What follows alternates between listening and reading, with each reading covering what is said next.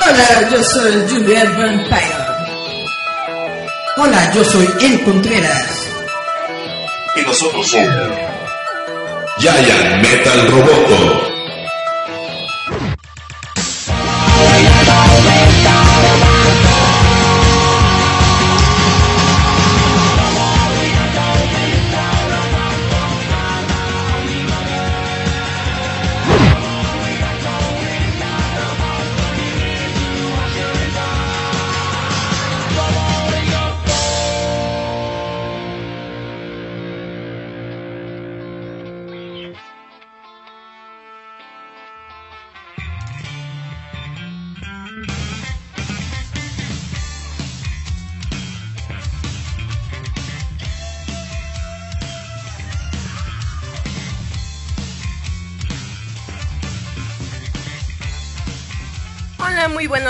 Tardes, noches a todos los que nos están escuchando. Recuerden que esto es Giant Metal Roboto, su programa suavecito, cascabelero chiclomino.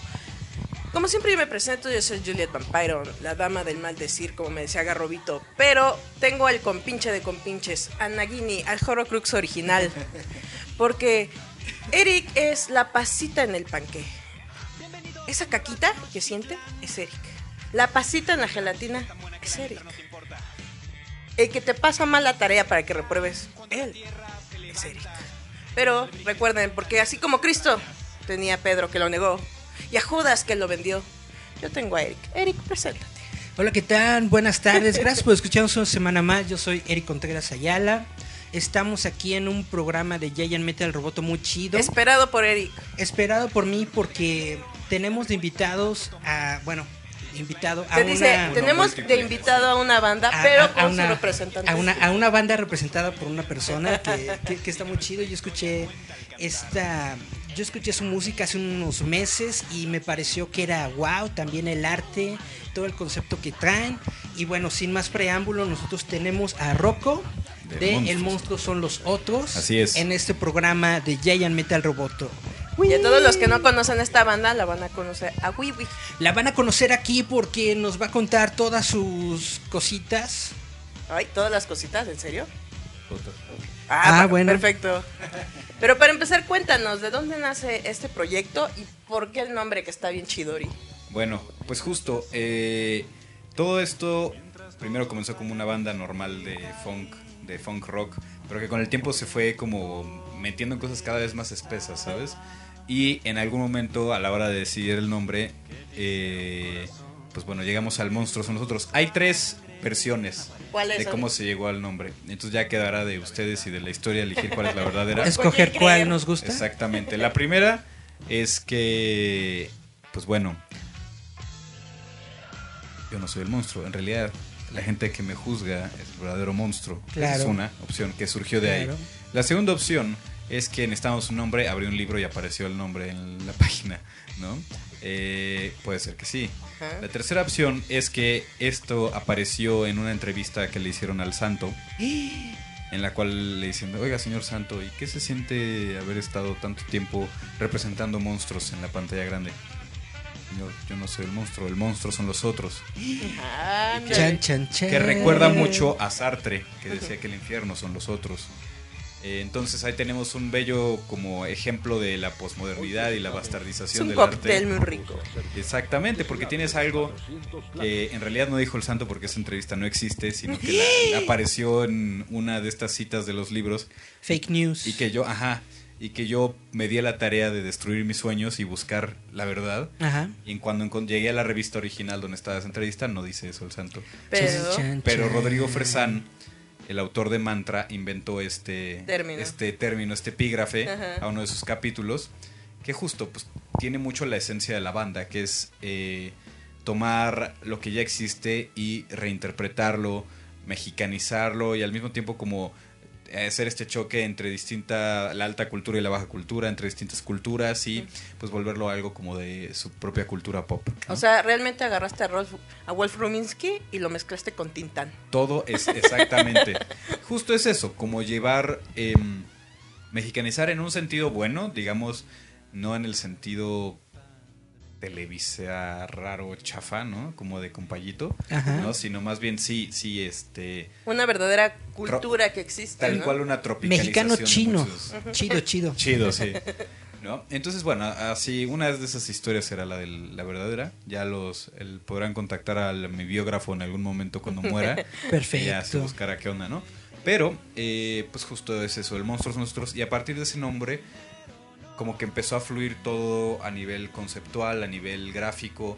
Y fue como, bueno, pues vamos a trabajar con monstruos. ¿Y cómo van a ser estos monstruos? Bueno, tienen que ser mexicanos, pero ¿de dónde más nos vamos a agarrar? No, pues.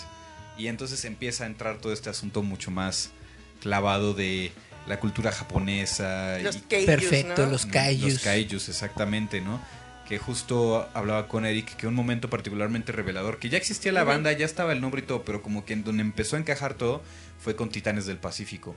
Ándale, Chan, chan, Pacific chan. Rim. Exactamente, como que empezó, quién sabe qué detonó en mí.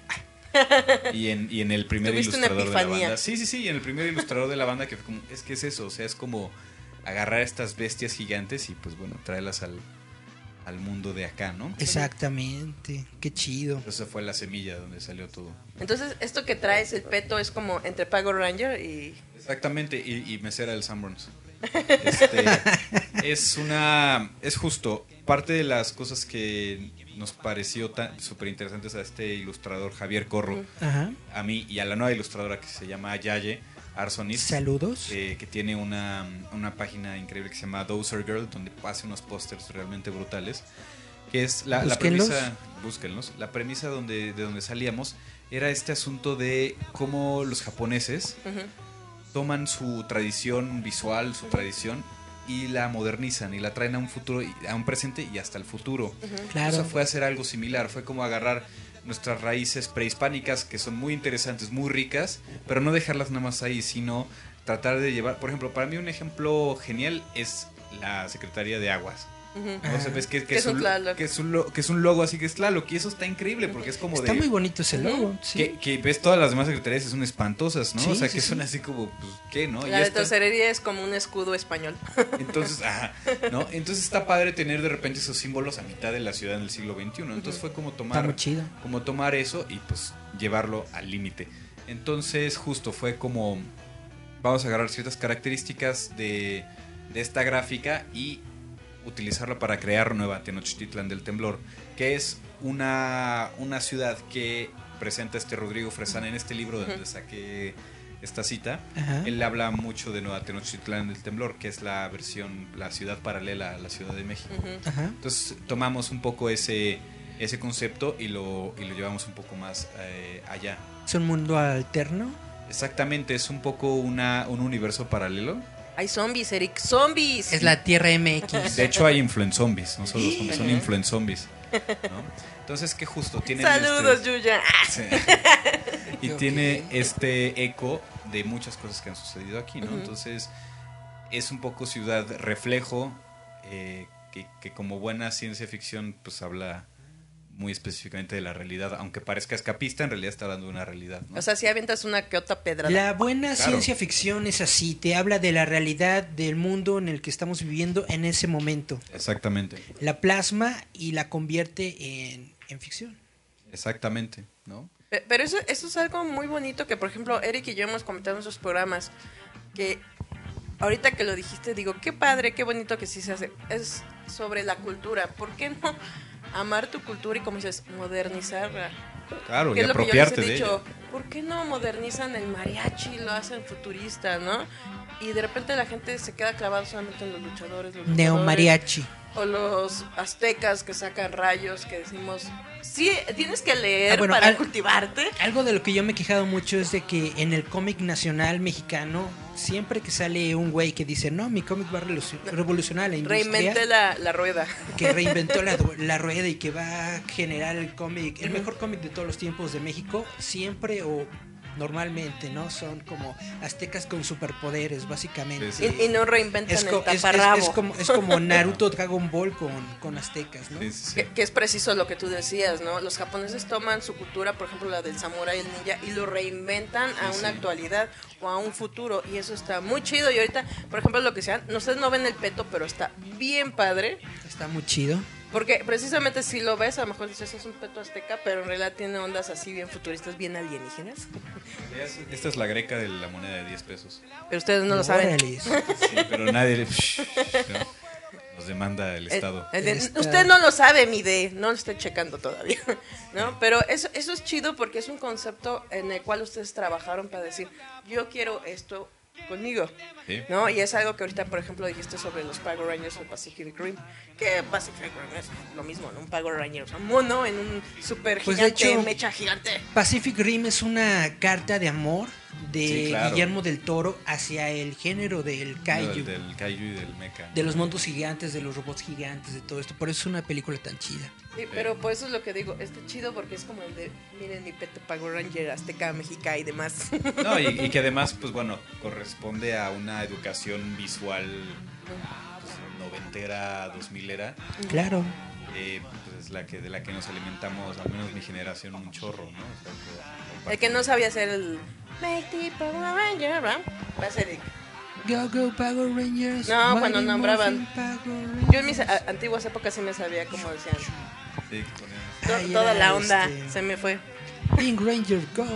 Exacto, exacto. No, pero todo lo que decían. No, no me acuerdo. Es- antes me lo sabía, ya no me lo sé. Me sé el de Sailor Moon. por el poder del prisma lunar. Ay, sí, qué fácil, chava. Transformación. Sí, por ejemplo, ustedes eh, en, en el escenario, ¿cómo se transforman? O sea, ya están todos casi como caracterizados, llevan más cosas. Pues justo, lo, lo que la idea de esto es generar una ópera rock en el sentido de Chidito. crear un, un show que no solo sea o sea es que honestamente ya está muy marihuano este pedo Eh, no importa, eso es chido. pero no por eso pero estando así no te puedes subir a decir "Ah, somos el monstruo nosotros ahí Hola. les va pues no no pues ya para qué, qué? A menos que ¿No? seas que Spinal Top. Hola, Ah, los odio. Sí, sí. Pero el caso es, es justo llevarlo poco a poco hacia ese lado como teatral. Ya tenemos la música, ya tenemos el concepto y ahora es generar esa, esa gran ópera rock que nos hace falta. ¿Quién es Meatloaf? Sí, yo sería Meatloaf. Ajá. Y también sales así hasta sudando y todo. sí, sí, sí, sí, sí, sí, sí, sudo bastante en el escenario, ¿no? Pero, pero traen así como disfraz. Bueno, esto, cada Ajá. quien, cada uno de los Trae integrantes su trae su propio peto del espacio exterior o neofolclórico, como quieras verlo. Ah, El de Este- gócenlo. Exactamente, ¿no? Eh, cada uno trae uno distinto. Que, como dato curioso, estos monstruos que pueden ver aquí, Ustedes no lo ven, no pero lo están ven, bien chidos. Pero están bien chidos. eh, corresponden a las primeras calcomanías de la primera etapa de la banda. O sea, esto es algo relaci- O sea, son los reciente. stickers que sacaban y Sí, vendían en y las que vendíamos en tocadas. los toquines. entiendo, entiendo. Entonces, Eso está muy chido. Este, este monstruo es, en realidad, el que yo traigo, es el primer monstruo del primer toquín que tuvimos. Entonces fue como... Ah. Es el un primer poco- hijito. Es como un homenaje a esta época que nadie conoce, pero que esto es muy reciente, esto debe tener un año, que, que nos vestimos así, que traemos todo este concepto visual. Ajá. Musicalmente ya lo traemos desde antes, pero cuando inició la banda, como les decía, era una banda un poco más estándar. Pero traía sus monstruitos por ahí y agarramos esos monstruos y los hicimos estos petos, Y- como y- los Power Rangers que Eh, teníamos. Pero eso está muy chido porque es una identidad propia. Claro, y tenemos, eh, o sea, la idea es eh, generar un universo interno, o sea, parte de las cosas que más me apasionan de cosas como Star Wars, por ejemplo, es la capacidad que tiene para generar universos, o sea, y generar su propia personajes. mitología. Ajá.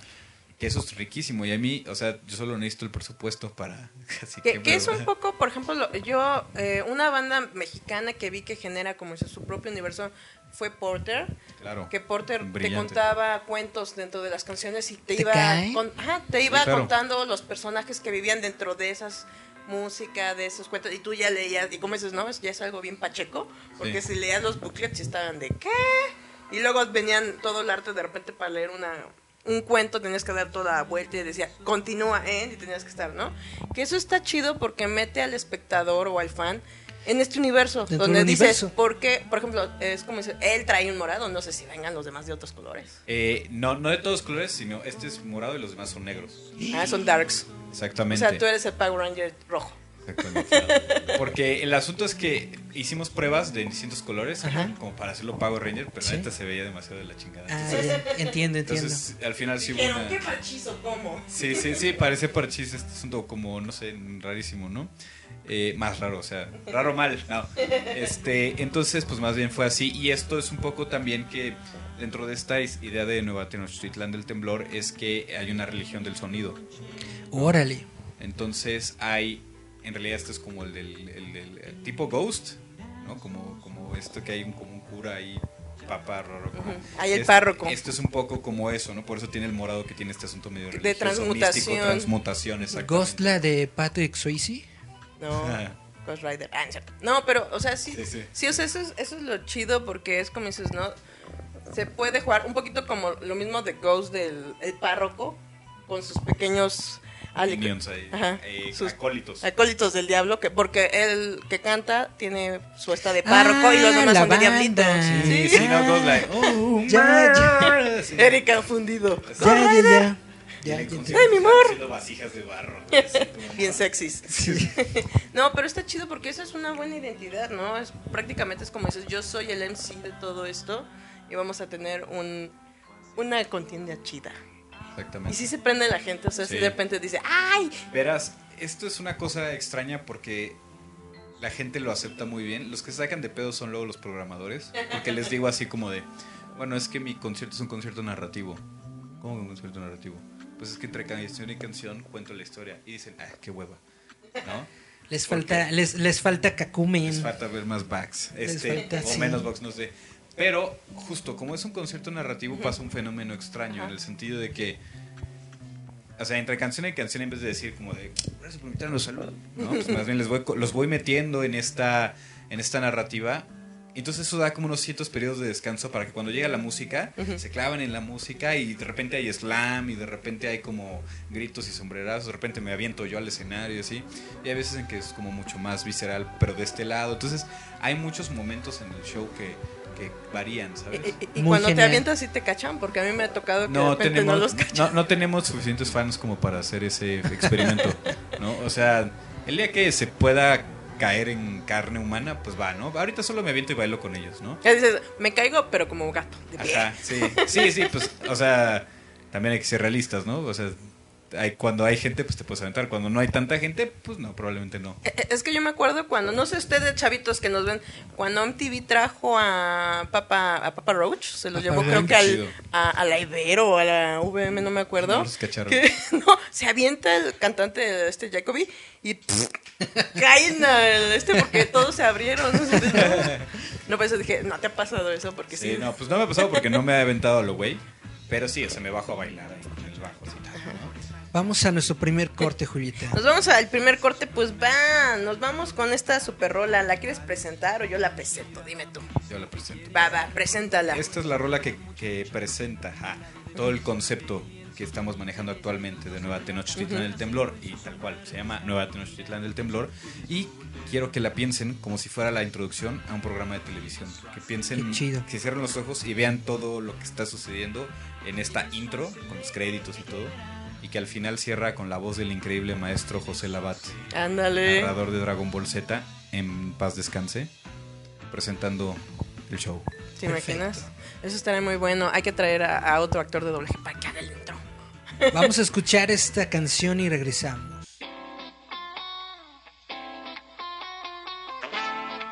Esto es Giant Metal Roboto. Escúchanos a través de Radio Enciende tu Mente.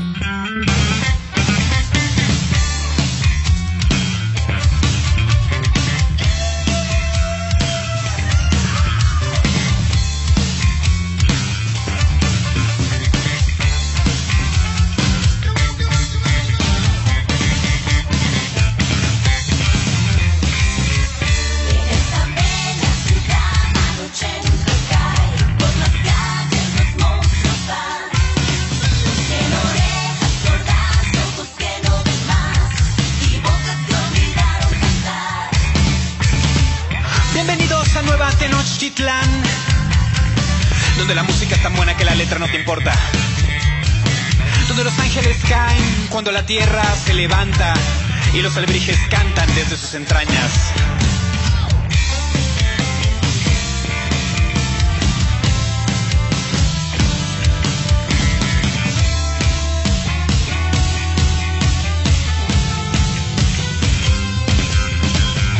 Es el orgullo de Galileo y la vergüenza de Santo Tomás.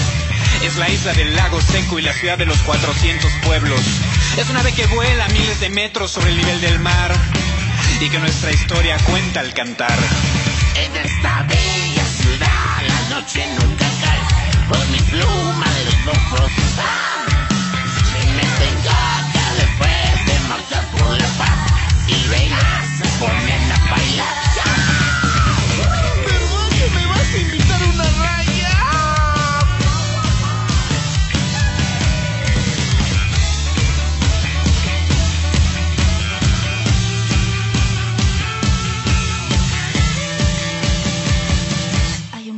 pista de baile. Tormentas se acercan y mientras todos bailan pienso en ti, cariño. ¿En dónde estás? ¿Qué te hicieron corazón? Solo encuentro sangre en la pared y en la ventana veo la gran ciudad.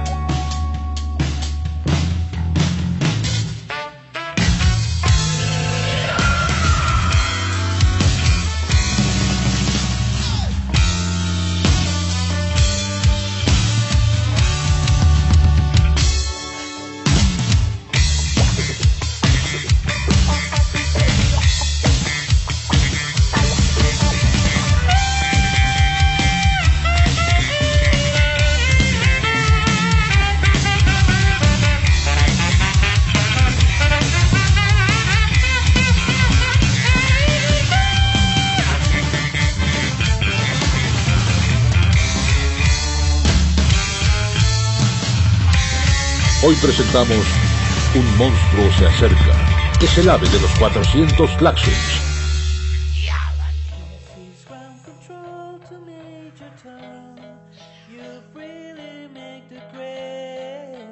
Estás escuchando a El Monstruo son los otros en Roboto Radio.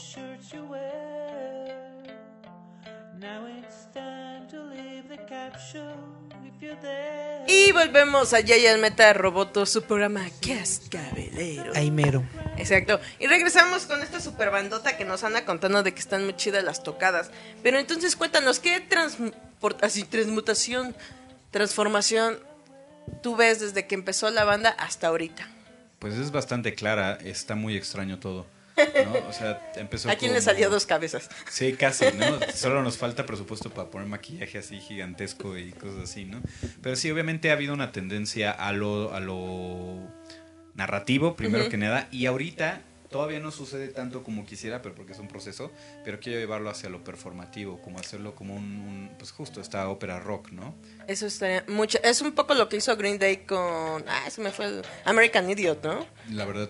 Que lo hizo el- totalmente una obra de teatro con las canciones. Ah, hizo a cada eh, canción un personaje.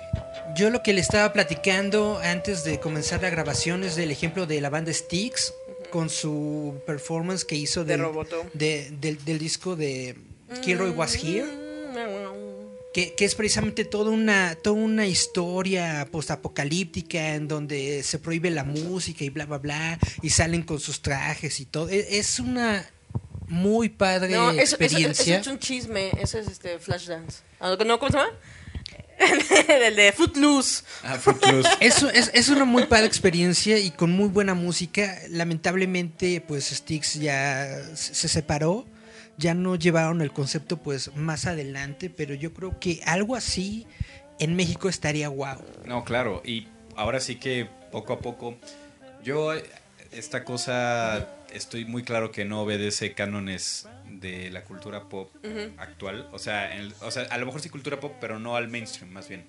¿No? Entonces, probablemente me lleve varios años hacerlo, pero sé que lo voy a lograr. O sea, no- Es que sí se puede, nada más es encontrar a la gente que diga yo le entro. Ajá, ¿no? Y que poco a poco se está sumando gente al proyecto, que me hace muy feliz eso. Entonces yo espero en menos de 10 años poder presentar el show ah, en ese... Es mágico, cósmico, musical. musical. Sí se puede. Hay muchos ñoños y hay mucho público de todo esto. No, es que es- Hay mucho público al que le gusta el teatro, al que le gusta No, la El música. concepto que tienen de Cayus, nada más con eso, toda la ñoñada se va a dejar ir, ¿eh? Ah, claro que sí. Ese es el público Solo hay que potencial. llegar a, ya hay que llegar a la, a la fuente de todo esto. Ya tocamos en la Friki Plaza, por cierto, tocamos un par de veces. Pero es- la- la experiencia- 2 no, es- no es chida, es en No, la es en, 1. en la 1. En la uno, la Ah, sí, esa es la chida. Estuvo padre. Obviamente la gente le encantó, pero pues la verdad nos caimanearon bien feo los, los organizadores. Eh, Entonces, Tus amigos, Eric. No, O sea, que yo ni los conozco. O sea, porque no ponen nada, o sea, y ni Ah, te ayudan a cargar ni nada. Y es así como de nada, nada, nada. Es- que le hubieras dicho a- los. Básicamente están ahí. ahí está una mesa, dos sillas y ya. Y, y- y ni le bajaban a las máquinas tantito de volumen. Sí está entonces- cañón. Entonces, la verdad, una experiencia muy desgastante, padre, pero muy, muy desgastante como para... O sea, ni siquiera para que te pongan Es en la parte de hasta arriba, ¿verdad? Sí, en el donde están las escenario. máquinas. Y, y, y no había elevador, imagínate, subir todo el equipo de audio y batería y gente. E- Es ahí cuando hubieras Tarán, gritado, ¿quién quiere ser mi neco? tarán, Y ya todos, ¡ah, yo soy tu neco! Vas, neco, trépate eso. Sí, sí, sí, Recuerda, eres mi neco esclavo casi sexual. casi, Casi. con énfasis en el casi. Casi. Y ya iban todos los niños con sus disfraces de orejita. Yo soy tu neco. Sí, sí, cárgale. Dale, dale, dale. Así ya te consigues unos minions gratis. Sí. Pero, sí, se, sí se puede lograr. Otro ejemplo del que le estaba platicando era de, de nuestro amigo, amigui inseparable, Amigo íntimo, ¿quién? eh, de Cristal y Acero, Samuel ah, Shapiro. sí, con el de Drácula que trae. Drácula. Que también nos dijo que le costó una La la mitad la del otro. Kuman, que precisamente él también le quiere entrar esa onda de crear una ópera musical. No, pero rock. Ahorita él, ahora eh, la ópera de Drácula la sacaron en los 90, si no estoy mal. Ahorita la quieren retomar y porque están ya hay dineros. volviendo a producir, bueno. están creando nuevas versiones de la, de la música, le están metiendo aquí más punch. A ver qué tal le sale, ojalá, ojalá le salga muy bien, porque precisamente necesitamos este tipo de, de espectáculos en la ciudad, no solamente en la ciudad, sino en México como tal, donde tenemos a, ahorita creo que el secretario de Cultura es Oscar Mayer, una así. Ah, Sergio sí. Mayer. Sergio Mayer. Ahí fuimos, ya no sé si de Guatemala a Guatepeor, porque creo que el pez sí sería bastante peor, pero tampoco estuvo tan chido el upgrade, ¿no? Pero te queda, señor Mayer. Entonces- Usted como yo somos empresarios. Yo creo que ne- yo creo que este país necesita cultura y esta es una cultura muy chida que, que se puede explotar muy Sí, cool. porque el concepto que tienen ustedes está muy genial. Por ejemplo, usted, tú así que has pensado en tu cabeza que dijiste, yo quisiera que fuera así. ¿Cómo empezaría? Para empezar a mover cables, Eric. cables. Chuc, chuc, chuc. ¿Cómo quisieras tú que fuera así?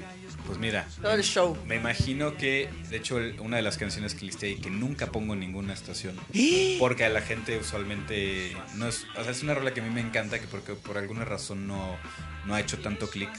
Es una canción que se llama El Superhéroe y que es la, canción del superhéroe que falló en salvar la ciudad.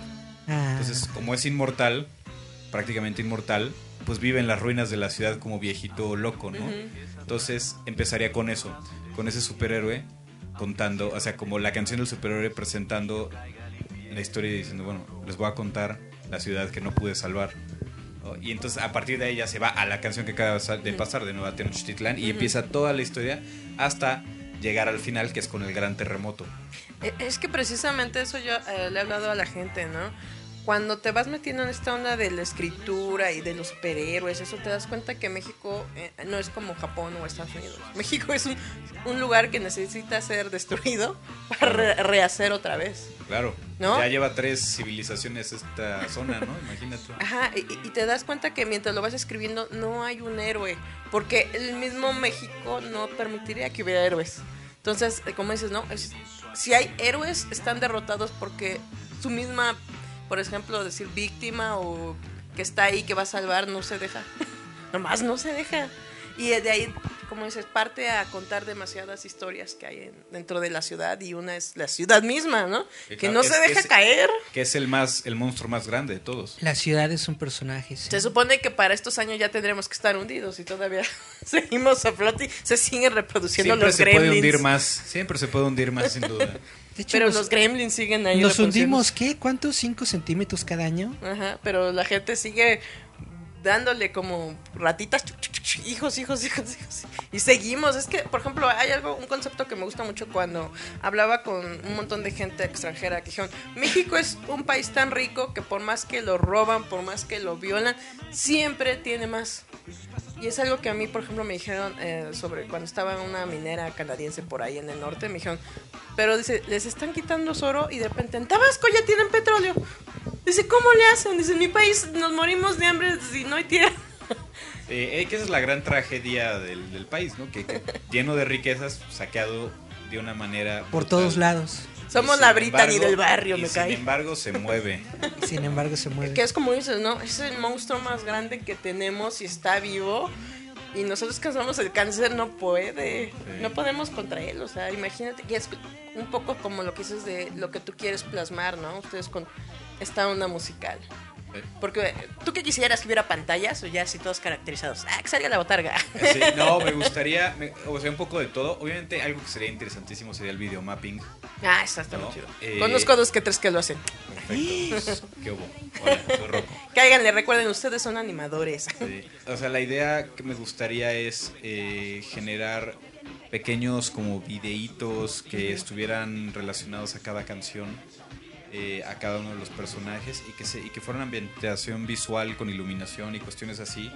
Donde arra y pero también no solo con esa cuestión, cuestión de alta tecnología, sino también jugarle un poquito a, a, pues tener ahí un modelo gigante del ave de los 400 claxons, que, que es, es esta ciudad, la primera canción en algún momento sale la voz de Charlie Montana, del inmortal Charlie Montana, que él es el ave de los 400 Claxons, que es la ciudad, el, el ave sobre el cual está construida Nueva Tenochtitlan del Temblor. ¿No? Entonces, pues tener el ave ahí flotando de repente así como, como botarga, pues también tiene su encanto, ¿no? No, de Charlie Montana, no manches. No, es, es una bomba. Es nuestro goblin personal. Ya tiene el. No, y es, es el último gran rockero. O sea, yo cuando estaba haciendo esa canción, yo quería la voz de alguien muy simbólico para la voz de la ciudad. Y dijiste, Rodrigo, creo que ya no puedo. Creo que ya más bien fue, está complicado, Dices- se cotiza mucho. Y dices, el hora. Ah, no, ese se contesta peor. Ajá, Y tuve la oportunidad de conocer a Charlie Montana. Que es muy buena gente. Y es bien chido. Y en algún momento le dije, oye, Charlie, tengo este trip y sí, le encantó. Entonces ahí fue una experiencia muy cotorra grabar con él. También está Daphne de Descartes a Kant, que es una banda increíble. Es la que te gustó Eric, de las morritas a casa Exacto, probablemente sí. Súper chida es mi maestra. Bueno, era mi maestra de canto, ya no tomo clases con ella. Eh, pero pues también, pues ella... Es, es tener energías, ¿no? O sea, súper positivas y así como de fuego. Como la nación del fuego, Eric. Eric no se queda pensando, ajá, sí, ajá. La Nación del Fuego. ¿Cómo, cómo cambió todo cuando la Nación del Fuego atacó? Así mero, así mero. No, pero eso está genial. ¿Y di- dice algo Charlie o canta alguna parte? Sí, eh, él canta el segundo coro que dice en esta bella ciudad. Ah, porque obviamente mis coros no tienen nada de coro, solo tienen la misma melodía, pero las letras siempre cambian. Porque pues, qué huevo lo mismo dos veces. este dice en esta bella ciudad la noche nunca cae y por mis plumas los monstruos van. Con cien, eh, se meten coca después de marchar por la paz y luego se ponen a bailar. Tan de Lunam. Están de todos lados, están de todos lados. sí. ¿No? ¿No? Pues sí. E imagínate la- acá, el Charlie Montana, el ave más bonita con el pelo güero. Sí, sí. Oye, algo que tiene que ver con México es de que todos estamos bien pretos, pero güeros. Pero Pero güerísimos. güeros. Sí. Preciosos, rubios naturales. A nosotros nos salen esos rubios naranjas que no sabemos cómo. Sí, sí, sí. Sí, sí, sí. O rubios platinados. Es que suena, suena muy, muy, muy, muy padre el concepto, sobre todo esto de las botargas y todo eso, tenerlo en el escenario. Tienen yo que creo sacar a un, un Mexigo Godzilla. muy ¿no? ¿Te chido. imaginas? Tiene, Sí, claro. Acá con su penacho. tiene mucho potencial para crear un fandom rico y Grande, vasto, Grande, precioso. vasto. De esos que te avientan dinero por ser tu faz. Sí, claro. Pues justo, y por eso pues a mí me encanta de repente encontrarme gente clavada como ustedes, ¿no? Porque es la gente con la que me siento más. Y, y no conoces a. Eric porque nada más dale cuerda. ¡uh! ¡Uh! se pone a ñoñar duro. Así, Pues es que, o sea, es que yo, yo, yo, o sea, me encanta a mí clavarme en cosas y por eso genero música y conceptos que creo que le pueden permitir a la gente clavarse también. O sea, yo de- a lo largo de todas las cosas del monstruo hay muchos secretos escondidos, así que, que es para gente que, que le quiera rascar tantito y que las empiece a encontrar. Y hay gente que sí las ha encontrado y dice, órale, qué pedo ahí, qué pasó ahí. Es que lo que la historia que estás contando está muy chida. Es como si le dijeras, miran, Neko Neko, ahí te va tu anime versión Tenochtitlan. ¿no? Exactamente. Y, y eso está chido porque, como dices, estás jalando de la propia cultura como de cultura prestada, pero es algo que es una historia, pero es una historia musicalizada, Exactamente. ¿no? Donde la música es también un actor principal y eso es lo genial. Atmósfera, niños. Y hablando de Japón, ahorita me estabas platicando de que tienen versiones en japonés. Ah, estamos en proceso de eso. Es que verán, Dentro del el primer disco, El monstruo son nosotros, el que seguramente vieron, que es con este monstruo azul en el fondo rojo. Sí. Es un disco muy bello, un disco físicamente muy agradable, pero a nivel audio no me gusta. Y- Entonces, porque pues fue nuestro primer disco, Claro, bla, claro. bla, bla, ¿no? Hay que todo culpar al puede- ingeniero. Todo puede mejorar. Y entonces ahí estoy en el proceso de regrabar las canciones que no me O sea, hay algunas canciones que me gusta mucho cómo quedaron plasmadas. So- Una de ellas es El Superhéroe, eh, que me gusta mucho cómo quedó. Pero hay otras canciones muy, muy fuertes de la banda que son de las que sobreviven el cambio de gestión, digamos. Que son Influence Zombie, Ojos Verdes y... Ah, caray. Ah, y porno japonés. Ándale.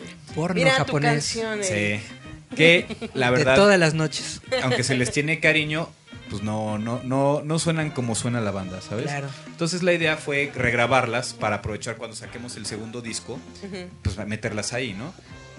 Pero pues ya aprovechando el viaje, Ajá. pues ni modo que grabarlas otra vez. Nada ¿No? más como Del que ya sí. encarrerado el ratón. Ajá, entonces en algún momento pues sale, siempre existe esta mamada de, es que la versión japonesa está bien chida, ¿no? O sea, como de que siempre hay un disco que tiene su versión editada en Japón, ¿verdad? Y fue como de, ah, pues estaría chido hacer una cosa así, como por eso suena así distinto, ¿no? Y además, pues descubrí que José José tiene, digo, perdón, Juan Gabriel tiene también versiones en japonés de sus Por su rolas. Ah, pollo. Sí. Y entonces fue muy chistoso y fue como, güey, si Juan Gabriel lo hice, yo, yo quiero ser Juan Gabriel también. Claro. Meca Juan, Juan Gabriel. Ah, yo dije quiero salir en el meme. Sí, sí, así. Juan Gasama, ¿no? Ajá. Entonces, pues fue así como de, me- eh, conocí a un traductor que me ayudó a, a- a traducir, a adaptar las canciones. Hola, Da. Entonces, estamos... Esto, por ejemplo, ya sé cómo se dice el monstruo son nosotros en japonés. ¿Cómo se dice? ¿Cómo se dice? Hoka no Kaiju. Ándale. Eh, Eric te hace ex- éxito. Ah, me voy a alejar. Entonces, entonces la idea es grabar esas canciones y además la letra en japonés. La verdad no sé si, o sea, estaría cotorro de, pues, mostrársela a algunos japoneses a ver si les gustan. La verdad es más bien como para generar este exoticismo que haga Claro, más claro. atractivo acá el asunto, ¿no? No, y, y aquí en México no me les dices, es la versión japonesa. La Ah, compran. No sabemos Chopo, por qué. Yo por No, eso pero- yo tengo guardado como 200 discos para que en unos 20 años en el Chopo, ahí me voy a desquitar. Ya cuando, cuando son conocidos, ahí están 200 discos. sí, 20 mil varos. Casualmente Chu, chu, los chu. tenía guardados en mi bóveda. Sí, sí, sí. Ah, Como los del Chopo que depende.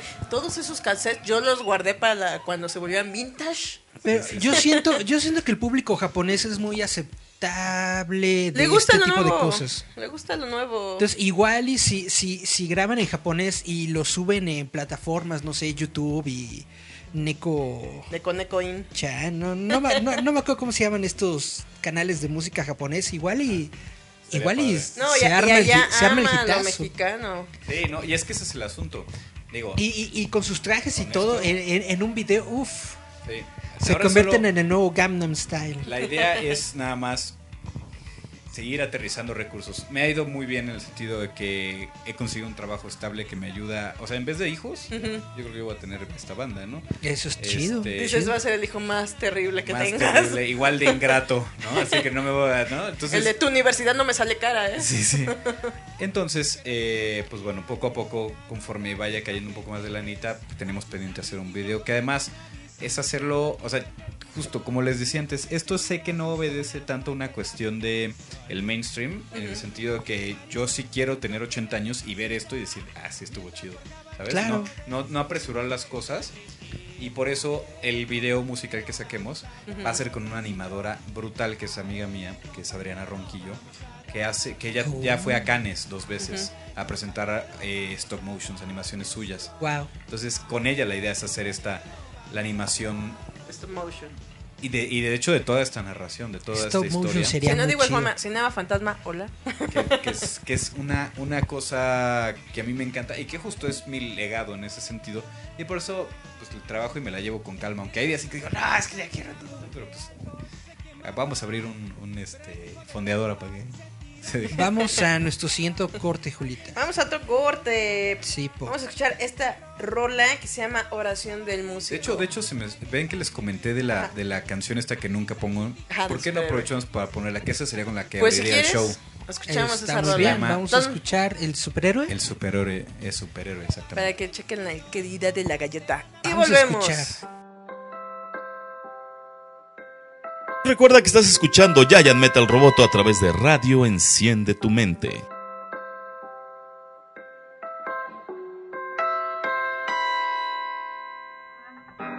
Un superhéroe va a encontrar en el espejo a un mortal que no conoce más. El peso inexorable.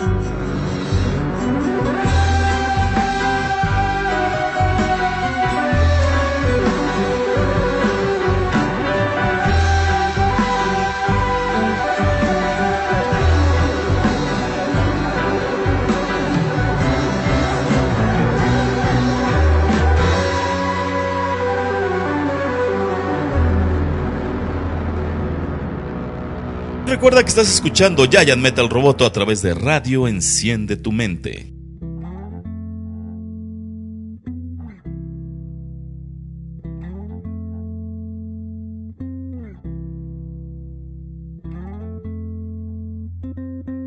Y volvemos, y volvemos, volvemos, porque esto es como... Y volver, volver, Cántala, Eric. volver a tus brazos otra vez. Luriru. Mejor canta. Hola. Yo quiero un monstruo. Que sea mi amigo, Yo quiero un monstruo.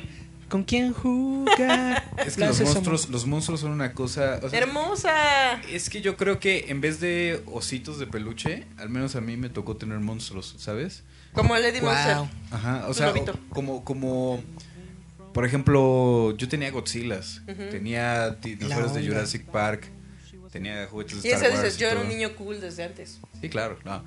Eh, pero es raro, ¿no? Como algo, al final hay, habemos ciertas personas que nos solemos identificar más con el monstruo que con el humano, ¿no? Como- Eh, Es que precisamente cuando empezaste a decir de la- el mito detrás del nombre de la banda, creo que dijiste un poco como en la película de los freaks, ¿no? Los freaks son los humanos, nosotros Sí, claro. somos el ser de de veras. ¿no? Exactamente. Y es precisamente, eh, incluso... Ya les spoilereó la película de Freaks Julieta. Llegaron también 70 años tarde, ¿cuántos cuántos años tenía fuera esa peli, no? Pero es que creo que tiene razón en esta onda de que a veces la gente que se cree más normal y más buena termina siendo la horda con... trinchos y las... Y las antorchas. Sí, porque precisamente cuando te metes en esta cultura de los monstruos, a ver películas, a leer toda esta literatura tan chida sobre el monstruo, te das cuenta que lo único que quieren es que los dejen en paz y los dejen vivir, pero ahí van todos ahí los va el monstruos. pinche, El de, ¿no? pero es que es deforme, ¿y eso qué? Deja mi deformidad. Déjalo. Por eso, algo muy genial de Guillermo del Toro es precisamente de que su cine se basa en el amor que él tiene por los monstruos. Claro. Eh, si ustedes recuerdan un poco la historia de esta película que acaba de ganar el Oscar, que es la, la forma del agua, esta película surgió porque el estudio Universal fue con Memito del Toro y le Quería dijo, que fue, queremos que hagas una nueva Negra". versión del monstruo de la Laguna Negra. Que es uno de los monstruos más chidos Más del icónicos mundo. del cine, yo creo. Súper icónico. Y más chul, más chul, más cool cuando lo retoman para Pepito. Chabelo contra los monstruos porque Sí, hacía sí, como sí. que no. También, tam- también tiene lo Siempre suyo. lo diré. Vean esa película y vean cuántas veces se resbala el tipo. eso está súper genial. Pero te da Pero- miedo, ¿no? Y eso es lo bonito. El monstruo te genera lo- miedo a lo desconocido. A lo que yo iba es de que Memito les dijo, yo Nel quiero hacer esta película, pero yo quiero que el monstruo gane. Yo quiero que el monstruo se quede con la chica. La Bella y la Bestia. Y entonces el estudio Universal dijo, no, what the fuck, ¿qué estás haciendo? largo de aquí, cretino. A un lado, gordito, a comer tacos en la esquina. Y dijo el Memito, voy a hacer mi propia película con juegos de azar y Con Black- mujerzuelas. sí. Más bien, dice, no, dijo, con una mudita Y tómala, que gane el Oscar. en sus narices. Tómala. Y, y nuestros corazones deja el Oscar, porque hay muchas Sí. que ganan el Oscar, pero que es la manera en que Guillermo del Toro ha influido en, en En la todos. visión de todos. En todo el cine. y sobre todo, y digo, y ya bordeando en lo chauvinista, pues está padre que sea mexicano también, ¿no? Sí, está muy chido. ¿no? No, pero, pero es que eh, realmente creo que cuando tú amas todo este cinema, te das cuenta de que no puedes inventar otro monstruo, pero puedes tú recrear algún monstruo que te gusta, ¿no? Que al final es eso, y es mucho del monstruo son los otros, que es retomar lo que existe y pues darle un twist, a ver que a dónde se puede llegar con eso, ¿no? O sea, está cañón. Una, eh, una de las cosas que digo en una canción que se llama Ojos Verdes, esa, bueno, voy a terminar esta idea y empiezo con esa idea, de esto, porque, porque si no se me va a perder el pedo. Ya ves, no Eh, soy la que, es, única. que Erika. es este asunto de que no hay nada nuevo bajo el sol y lo que realmente se considera nuevo es solo que ya te lo olvidaste de eso, ¿sabes? Eh, Y eso surge de un, de un cuento de Borges, que es el, el, Aleph. Claro. ¿no? Eh, digo, perdón, el Sahir, que está dentro del Aleph. El Sahir. Entonces, eh, ese es un cuento sobre una entidad que a veces tiene forma de moneda, a veces tiene forma de tigre, a veces tiene forma de mujer, lo que sea, que cuando llega a ti, pues la tienes, pero después no puedes dejar de pensar en eso. En el cuento de Borges es esta monedita, ¿no? Que, que tiene una marca y que la persona Es como está... una maldición. Ajá, es, y, eso- y maldiciones que primero dice como, "Ah, va", y de repente se empieza a dar cuenta que se queda clavado en el recuerdo de la moneda, de la moneda hasta que se vuelve loco. Entonces yo retomo esa idea de esta entidad que muda, y lo materializo en otro ente de ojos verdes, ¿no? Que es como que estuviste en la, en la fiesta un día, bla, bla, bla, lo, la, le conociste. Y ya, pues tienes este asunto que hasta el otro día es como de, bueno, pues estuvo chido, pero tan seguro estás que te ibas a olvidar de eso que hasta piensas en la vida cómo sería con esa persona, ¿no? Exacto, la obsesión. Ajá, pero, pero como esta de nada más por jugar, ¿no? Y de repente ese juego ya dejó de ser porque sigue ahí el recuerdo de esta persona. Y entonces es, es, esa, es esa ir de Borges reencarnado en un ente de Nueva Tenochtitlán. Como Scott Pilgrim con Ramona. Haz de cuenta la obsesión que tú mantienes en algo o alguien. Yeah. Exactamente, hasta que pierdes la razón. Sí, se supone que hay otro cuento español, Es español. español que también se llama Ojos Verdes, que es- Ah, sí. era contra cazadores. Ah, Que si tú veías esa como... Era como un tipo fantasma, que tenía más los ojos verdes. Cada vez que intentabas matar a un animal, veías nada más los ojos verdes y no te dejaba. Órale, eso está muy interesante. ¿De dónde, de dónde es ese Uh, cuento? ¿De según yo, salió? debe ser de acá, de Cataluña o no. No, de mis barrios. Déjame ahorita me acuerdo, pero por ahí tengo el libro. Porque algo que me ha encantado y que me hace pensar que sí lo estoy haciendo bien es que esta cosa cada vez se construye sin que yo lo. O sea, Cuando que- dices, sí existe, ah, bueno, entonces voy bien. Pero, pero la- no, no, el asunto es que hay muchas cosas que se han ido, que he ido agregando a la mitología de la banda, Ajá. pero que han llegado después, que yo no pensé, obviamente, ¿no? Por ejemplo, en el caso de Ojos Verdes, yo no tenía ni por aquí en la cabeza contemplada a Nahui Olin, ¿no? A Nahui Olin, el, el- asunto, que es esta mujer súper famosa de, de, de México, ¿La bailarina? No. eh, que era era modelo, pero esa es como la, la faceta que todo el mundo conoce Ujú. de ella porque era bellísima y tiene unos ojos verdes impresionante que fue inspiración de este mm, Diego Rivera, de Doctor Atl, ¿no? Que volvió loco a medio México en el porfiriato, post-porfiriato. Pero yo no ten- la tenía en mente, ¿no? Pero de repente, dos años después, me la encuentro y me encuentro que tiene unos ojos verdes inolvidables, tan inolvidables que, de verdad, o sea, lo- lo- hay murales, por ejemplo, un ex convento, ya no me acuerdo, está un mural y la encuentras luego, luego por sus ojos verdes increíbles. Y que bueno, que, que además tiene una obra súper mística de locura, bla, bla, bla, pero que ya la agregué a mi... El Face. ya, lo, ya, Ay, al al Face. Face. No, ya, ya la agregué a, a mi cosmología, a mi cosmogonía de monstruos, Está en el sentido de... Pues yo no, o sea, yo no sabía, pero escribí esa canción para ella, Es un ser etéreo que por ahí ronda. ¿no? Pero eso está Tú bonito. no sabes, a lo mejor. Es un espectro y la señora no sabe, pero se mete en los sueños de los demás. Chan, chan, chan. ¿No? Y, y eso, eso es lo divertido, ¿no? De que vas haciendo como más grande el catálogo. ¿Cómo se podría decir? Como tipo bestiario. Es un bestiario sería.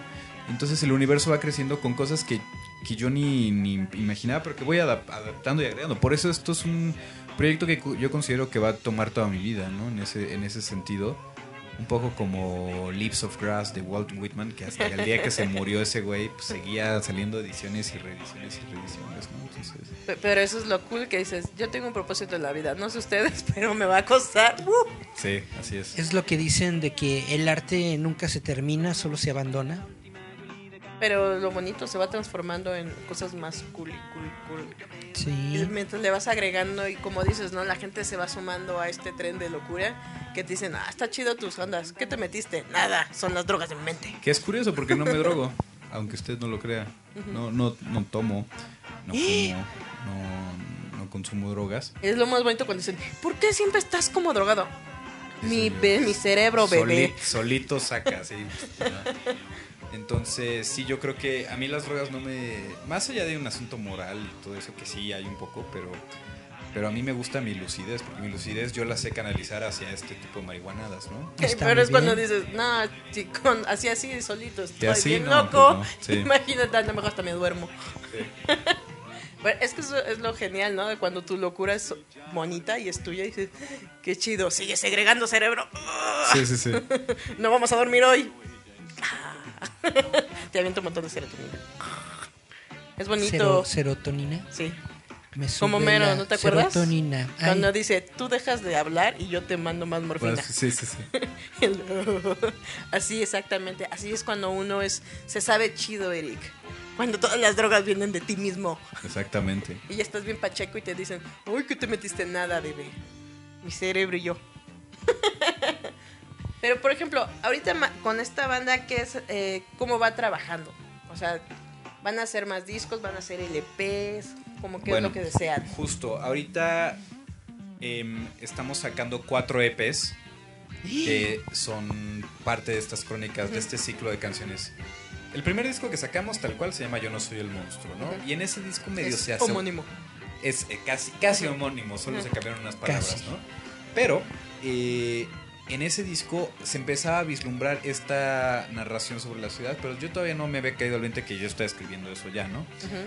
Hasta este, este segundo ciclo me di cuenta que sí, que ya estaba escribiendo la ciudad, ahora lo voy a hacer en serio, ¿no?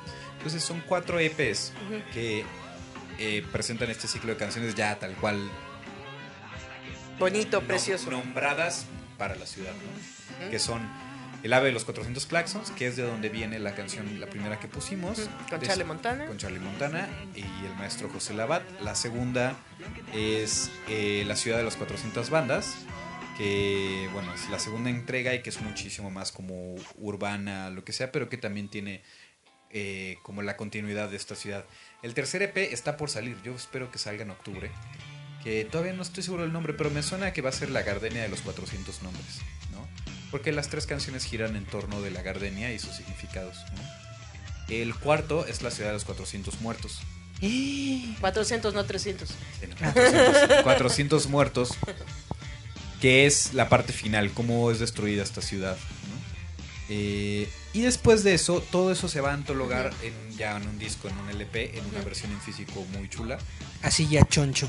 Exactamente, es como su... Antología de cuentos. Tu tancobón. Cuando, cuando juntas todos los tomos del cómic que Ajá. salió por fascículos, ya lo juntas en su, en su versión final, ¿no? Ya, sí. Entonces, en esa versión, además, va a venir las versiones en japonés.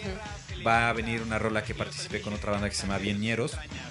Que me invitaron a hacer una rola. Ellos son, en cierto sentido, la antítesis de mi vida. Porque son bien fiesteros, son bien así. Me dijo, oye, hazte una rola. ¿De qué? ¿Cómo, cómo carajos puedo hacer una canción que sea cierto a lo que yo estoy haciendo y que además sea de ellos? Entonces, más bien es una rola de yo contando una fiesta de ellos que en la nueva Tenochtitlan. Entonces llega, llegando a la fiesta. Casi, casi, Oh. casi. Te veo besándote con ocho. Así es. No, con 400. Ah, con 400, perdón. Entonces, eh, eso es lo que, lo que está en, construcción. Digamos que ya estamos pasando un poquito la mitad. Ya está grabado casi todo lo de los segundos, de los otros dos EPs. Ujú. El tercero saldrá yo creo que en el siguiente mes. El siguiente yo creo que lo voy a esperar hasta el siguiente año, porque pues ya en diciembre es complicado sacar cosas. Sí. Y Donde Nadie consume malvados. La cuesta de enero. la cuesta de enero, ¿no? Entonces, eh, pues bueno, eso es lo que actualmente está sucediendo. y, por ejemplo, como tu música, tu historia sí da para ello, ¿no se te ha ocurrido hacer como una mini novela gráfica? De hecho, la idea es que este, este mm, disco en físico traiga ya este... Todavía no sé si novela gráfica, todavía no sé si, si libro, todavía no sé si mezcla de todo, pero que cuando abras el disco encuentres todos estos elementos que le den más sentido a las canciones. Porque eso estaría chido, como dice Eric, que lo sacaras de fondeadora, porque sería el disco más una novela gráfica. Ush, ush, ush. Y si sacan su monstruito, estaría más padre. aún. Es- eh, estoy debrayando, pero ahorita que estaban platicando esto me imaginé que es un librito y lo abres y tiene como pop-up, ¿no? Que sale De el hecho, sí, monstruo. de hecho sí, la idea es hacer eso. Y tiene el, el sle- ¿cómo se llama? CD. El sobrecito del CD al lado, ¿no? Chup, Ajá. sacas. Sí, su, su sleeve, su manga, creo que le llama sleeve. Ajá, manga, ¿no? sleeve. Este, sí, la idea es que o sea, desafortunadamente ya quedan bien pocas copias. Bueno, desafortunada, afortunadamente, del primer disco, que ahorita ya no tengo, no traigo nada. ¿no? Ya no pero, van a regalar. Uh. pero ese, ese disco Uh. ya solo queda en el chopo. El otro día fui, ahí había unos y pues como, Oiga, señor que Está vende, chido. son míos, ¿me los da? Son míos, me los da, ¿no? Este, pero justo fue un disco muy bonito visualmente. ¿Qué tengo que hacer más? Todavía tengo la materia prima. Ajá. Es una chinga hacerlos. Me tardo muchísimo en cada disco. Son hechos a mano. Ah, yo dije, en Tepito. Pero el segundo tiene que eh, rebasar eso. Entonces la idea es hacer estos pop-ups así que... Entonces, Wow. Eh, Porque es- Eric te compra por lo menos tres. Sí, claro. A mí me gusta mucho todo esto que es eh, ingeniería del papel y cosas así. Es brillante, sí. La arquitectura de papel es brutal. Es el sueño de Eric hacer un popo. Sí, eh, eh, está muy padre el concepto, está muy padre todo lo que están haciendo. Ahorita vamos a regresar. Otra rola, Eric. Nos vamos a ir a la siguiente rolita. Te toca presentarla a ti, Eric. ¿A mí? Sí. Es, vamos entonces ahora sí a escuchar la oración del músico Exactamente. y regresamos Regresamos y volvemos, volvemos, volvemos. y volvemos. Soy tu retrato de la fuente. Protégeme del gran caimán. Que las ratas no se me acerquen. Ni al chofer de esta unidad. Mientras voy por la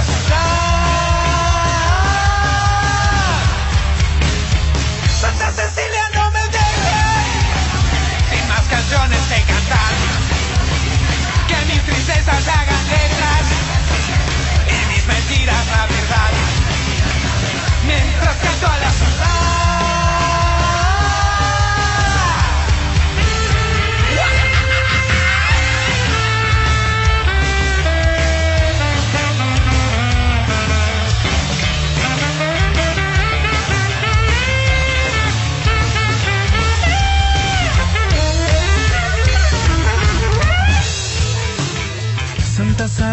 Sabina, ampárame del olvido y de la muerte que tú supiste engañar.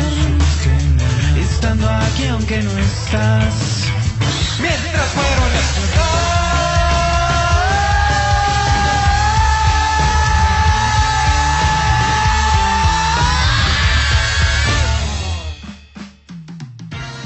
Recuerden amigos escuchar Giant Metal Roboto a través de Radio Enciende tu Mente. Y volvemos a Yayan Meta Roboto, Roboto, Boto, Boto. Pero nos estabas diciendo que entonces el número 400 para es como un número de la buena suerte. Sí, pues eh, eh, dentro del imaginario azteca, de lo que alcanzamos a ver de eso, eh, el 400 es considerado como un, un número infinito. De la misma manera en que decimos tengo mil cosas que hacer, que al final es pues, una cosa que nosotros entendemos porque vivimos en esta época y, y esto, pero en realidad no tiene sentido, ¿no? Mil no, no tiene por qué estar relacionado al infinito. El caso es que ellos relacionaban el 400 con eso. Entonces cuando digo el ave de los Entonces, 400 cuando- claxons, son los mil claxons. Cuando estaban en- en esa época, no, chuchu, vieja, ya me voy a la cacería, tengo 400 cosas que hacer. Exactamente. Exactamente. Va, que va. Por eso todos con 400. Pero eso está cool, o sea, es que... Ah, pero yo te quería preguntar, ¿qué onda con esto de las gardenia? ¿Cómo que tiene 400 nombres o cómo? Claro, bueno, el, el- el que está a pu- a punto de salir, el EP que está a punto de salir, se llama, hasta el momento, eh, La Gardenia de los 400 Nombres, porque, bueno, las gardenias son unas flores bellísimas, que huelen increíble, y que han sido muy significativas en mi vida, y que han tenido distintos Uh. significados. En algún momento significaron el amor, en algún momento significaron la muerte, en algún momento no. Entonces, eh, traté de aterrizar eso, ¿no? Por un lado, una de las canciones que va a salir se llama Moderna Música Bailable que habla sobre un antro de Nueva Tenochtitlán donde podía ir gente, hombre, mujer o demonio, podría ir Donde gente- bailaba la... ¿Cómo era? La, la chica banda de Café Tacuba. Todo el mundo podía ir, era como un gran antro donde también había una diversidad sexual así gigante y sin ningún tipo de juicio. Eh, y entonces había un personaje que era Gardenia, que era eh, uno de los grandes como íconos de ese, de ese lugar, que está inspirada en Gardenia de eh, Iggy Pop, de su nueva canción, ¿no? Pues que me parece una cosa fabulosa que se llama Gardenia, ¿no? Entonces esa es la primera Gardenia, ¿no? Como esta... Yo le voy a llamar como de manera idealista, como que todo el mundo se lleva bien con todos y que no hay problema lo que te guste. Entonces no le hagas daño a la gente, a alguien más. No, no, hay, por- no hay ningún problema con lo que te guste hacer, ¿no? Entonces Claro. esa es la primera gardenia, esa libertad. La segunda gardenia es eh, relacionada al amor eh, y es una canción que habla sobre una casa que la describe y que eh, extiendo esta metáfora entre mudarte de una casa y mudarte de pareja, ¿no? Como mudanzas, ¿no? Este, no, no, Eric, calma. en el sentido de que no sé si les ha pasado que cuando ya no viven en un lugar a veces hasta sueñan con ese lugar todavía. Claro, Y lo, sí. y lo puedes ver en tu mente y olerlo, ¿sabes? Y es lo mismo Sí. que pasa con una pareja que fue realmente intensa, ¿no? Que, También. que, que es como... Pues, ¿Te acuerdas de ese Es, lugar que es una habitabas? memoria, pero ya no quieres volver ahí. Pues quién sabe, hay gente que sí quiere volver, hay gente que no, ¿no? Pero que es parte del pasado y que es parte de tus recuerdos. Entonces, eso es como. Y que en esta casa que yo estoy hablando había un árbol de gardenias. ¿no? Entonces está esta, este segundo significado, como ese, ese amor, ese recuerdo, ese amor, ese recuerdo, ¿no? Y la tercera es eh, la gardenia relacionada a la muerte, ¿no? Que es una canción que trata sobre los feminicidios, ¿no? Y que, que son una cosa bárbara que está, pues que es terrible, que está inundando nuestra ciudad y nuestra civilización. ¿no? Denso. Y para esa canción, algo muy especial es que para mí no tenía sentido hablar de esto desde la voz del hombre, ¿no? Porque pues de por sí ya todo es falocentrista, no tenía sentido para mí cantarla yo ni escribirla al 100% yo. Entonces invité a dos amigas a hacer la letra, ¿no? Entonces una es Geo Ekiwa, una cantante extraordinaria, y la otra es Cecil Collins, que es poeta y que hace uh, justo ella en algún la, la razón por la que la invité fue porque Geo Ujú. me mostró un poema de ella que ella dedicó a una amiga que fue asesinada. ¿no? Ujú. Entonces fue como, wow, es que ella tiene que ser, ¿no? Entonces con ellas eh, hice esta canción y yo lo único que les lo que hice fue contarles una historia sobre el mito sobre las gardenias que consiste en que en Nueva Tenochtitlán hay un árbol don- un árbol, bueno, una arboleda que ya se volvió árbol de tan grande que es, donde cada mañana se abren botones de gardenias nuevas, ¿no? Y de, y de esas gardenias surgen, de algunas nada más, surgen pequeñas aves, pequeñas alondras, ¿no? Que salen de los botones. Pero el asunto que hasta ahí suena muy bonito es que este árbol en realidad son las mujeres que han sido asesinadas. O sea, Entonces- Londra es como el alma, ¿no? Que se despide y se va. Exactamente. Entonces, cada noche el árbol se marchita y al otro día vuelven a nacer, nacer estos botones llenos de un rocío salado, ¿no? Entonces, estos botones eh, son cada mujer que ha sido asesinada, pero de la cual no sabemos su nombre. O sea, todo, cada botón es único, pero todos se ven igual. Entonces, no sabemos quiénes son. Entonces, son, son estas asesinadas sin nombre.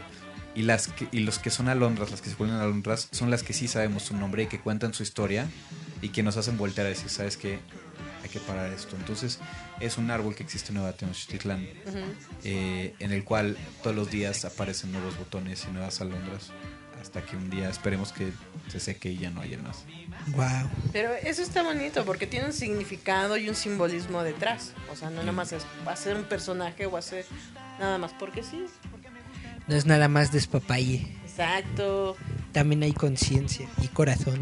Exactamente, ¿no? Y, al final es la ciudad, ¿no? Y es hablar de todas sus facetas. Hay fa- fa- facetas muy cotorras. Hay una canción que son puros nombres de marihuana, que es, un- es una canción de Tex Tex que hicimos un cover. Que pues tal cual es como, ah, vi una droga en Nueva Tenochtitlán, pero no sabemos cómo se llamaba. Lo único que sabemos es esta canción que le decían, y toda la rola que hizo Lalo Tex son puros nombres de la marihuana, pero nunca dice marihuana, pero todo el mundo sabe de qué habla. Entonces, este es el lado jocoso, pero también está este, este lado, ¿no? Como de todo lo terrible. Y de hecho, en realidad, la segunda parte, estos dos últimos EPs son bastante, bastante más oscuros. Por eso el último es la ciudad de los 400 muertos. Darks. Pero no, pero eso es chido. o sea, es como dices, tiene un momento así bonito, soleadito y tiene su momento darks. Y eso es lo genial. Como William Shakespeare o Eminem. Como hora de aventura. Exactamente. Que también las- todas las terminó grandes Dark. cosas tienen ese asunto. Sí, claro. Ya bien lo decían el poeta de nuestros tiempos, Homer Simpson. Amanecer, ocas. Amanecer. Los pastores a ocas. Belén corren presurosos. Exacto. Llevan de tanto No, correr. pero, pero es que eso es, está genial porque por eso es Eric y yo te decimos, ¿no? Debería tener como un librito o, una pequeña novela, porque sería muy chido que todo eso estuviera ilustrado, porque sería un complemento, ¿no? Dentro de la música y la visión que tiene. Está muy, muy chido, ya saben, fondeadora. Netamente, si, si crean el proyecto en Fondeadora, nos avisan para darle difusión. Sí. Si crean el librito, nos avisan para darle difusión, porque está todo muy padre. Y yo creo que realmente Vale la pena. vale, vale mucho la pena. Es un proyecto Por 400. muy interesante. Cuesta 400 pesos también. Ah, Eh, eh, pero, to- pero todavía no sale a la venta. Sí, pues de hecho, de hecho, si quieren caerle, les hago la invitación una vez. Vamos a tocar de este sábado al 8, el sábado 6 de octubre, Ajá. en la Alicia, el Inmortal Multiforo Alicia. Pa- para que vaya Alicia. Eric, se, se desvirginice ahí. Exactamente, es un gran foro. Lástima que no tiene salidas de emergencia, pero es un gran foro. Y es un Sábado- pasillito muy chiquito, pero no Sábado importa. 8, Es sábado 6 de octubre. sábado 6 de octubre, Van a tocar bandas increíbles. en el Alicia. Tienes, chavos. a ver, échanos nombres. Eh, está una banda que se llama Black Hippo, que apenas acaban de empezar, pero son Qué unas bonito. bestias. Así Black Hippo, así como, Como hipopótamo negro. Ajá. Qué cosa más Y, tierna. y tocan muy severo, un hip hop muy fino, con unos musicazos de primera que así que yo los conozco y apenas ensamblaron esta banda y están increíbles, ¿no? Se nota que estudiaron. Exacta- no, exactamente, o sea, sí están muy severos, ¿no? Eh, otra, otra banda que va a estar se llama El Monstruo son los otros. Ay, eso no los conocemos. No, no, quién sabe qué toquen, ¿no? Luego otra que se llama La Era Vulgar, que es una banda increíble, también muy oscura, que tiene este asunto electrónico mm, poco dark, Bauhaus, no sé. Es puro EBM. Es como, es como, me recuerda un poco a Santa Sabina, ¿no? Como esta ondita. La, es una cantante, la voz principal, y es brutal. Muy buena banda. También va a tocar una banda que viene de Puebla, que son mi banda favorita de Puebla, que se llaman de algún, de algún tiempo a esta parte, que tocan post-rock, así súper Post-rock, azotado. post-rock. Eh, increíble. Y otra banda que se llama Islas, que para serles muy sincero no he escuchado, pero como... Pero por está el chida. cartel- por el cartel me parece que puede ser muy buena, porque si no, no, no tendría que estar haciendo ahí. Suena muy interesante. 6 de octubre, chavitos. sábado. La Alicia. Y además lo, padre de la Alicia es que pueden entrar eh, de todas las edades, porque es un foro cultural. Nada más no les venden chela. Ya Eric, no te van a vender chela.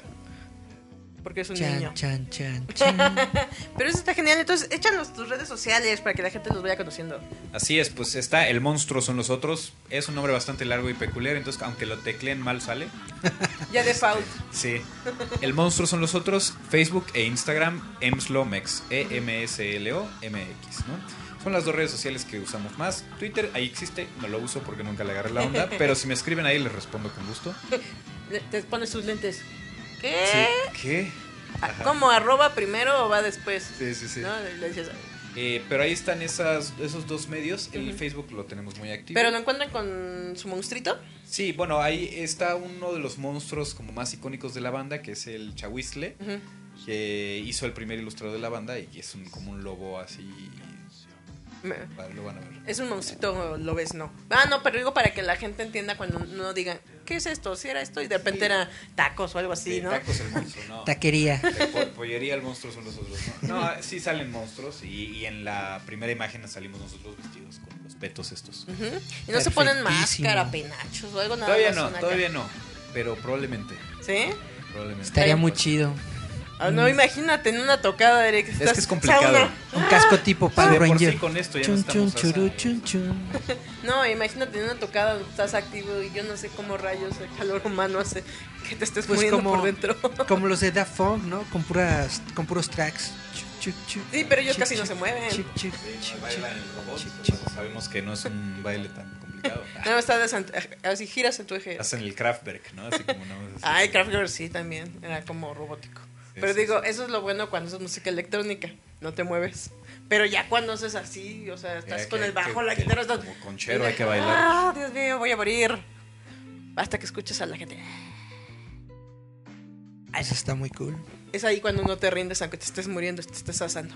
Es que eso es lo bonito que luego le digo a la gente cuando ya eres músico, estás en un escenario y hay gente, de repente dices, santo Dios, no me escucho.